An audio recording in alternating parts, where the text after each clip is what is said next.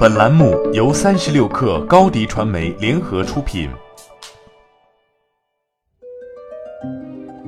大家好，我是创始伙伴周伟，和金盛一起发现新世界，推荐您收听八点一刻。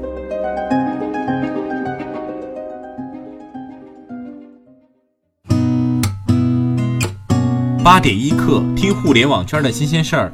今天是二零一九年二月二十一号，星期四。你好，我是金盛。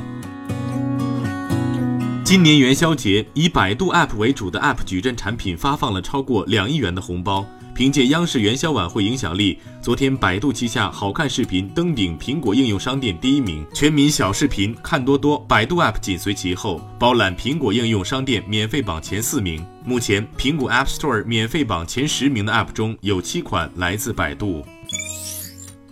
针对大众点评将消失传言，美团回应称，大众点评会一直是个独立 App，不存在合并进美团 App 的可能性。大众点评成立十五年来，受到广大用户的喜爱和支持，我们不忘初心，坚守陪伴。豆瓣 FM 获得来自腾讯音乐娱乐集团和智信资本的战略投资。此次融资后，豆瓣 FM 将与腾讯音乐在产品和版权方面展开战略合作。完成重大改版后的6.0版本豆瓣 FM 即将正式上线。京东方将成为苹果第三大柔性 OLED 面板供应商，这一消息已经获得京东方的确认。此前，三星、LGD 已经成为苹果主要柔性屏面板供应商。为了保障产量充足、降低成本以及供应商的多样性，苹果公司选择京东方作为第三大柔性屏供应商。柔性 OLED 屏幕将提交至苹果进行严格的质量认证流程。不过，截至目前，这一流程还没有走完。昨天，在小米集团2019年年度旗舰发布会上，雷军发布了搭载骁龙855的小米九旗舰手机。配置方面，小米九配备了索尼四千八百万超广角微距 AI 三摄，使用了三星 AMOLED 六点三九英寸水滴全面屏，屏占比达到了百分之九十点七。小米九还支持二十瓦无线闪充的手机，一个半小时就可以充满电。价格方面，小米九的六 GB 加一百二十八 GB 版本售价两千九百九十九元，八 GB 加一百二十八 GB 版本售价三千二百九十九元。非洲手机大王传音计划在非洲推互联网电视，原乐视智新 CEO 操盘。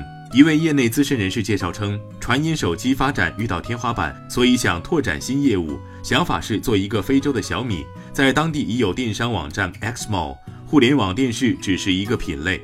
另一位业内资深人士透露，传音2018年年底已在物色人选，组建彩电业务团队。市场研究公司 Strategy Analytics 发布了2018年第四季度全球智能音箱市场统计报告。报告显示，第四季度全球智能音箱出货量同比增长百分之九十五，总出货量达到了三千八百五十万台。其中，苹果 HomePod 在第四季度中出货量同比增长了百分之四十五。八点一刻，今日言论：当当创始人李国庆昨天发布公开信，宣布离开当当。李国庆称。如果从头再来，我肯定不会选择夫妻创业。他认为当年拒绝亚马逊肯定是对的。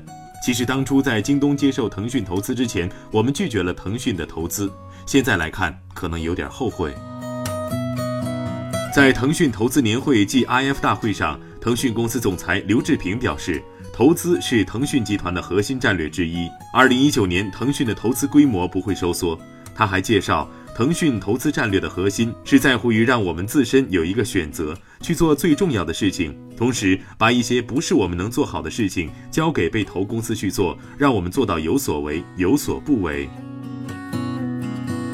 好，今天咱们就先聊到这儿。责编：彦东，我是金盛，八点一刻，咱们明天见。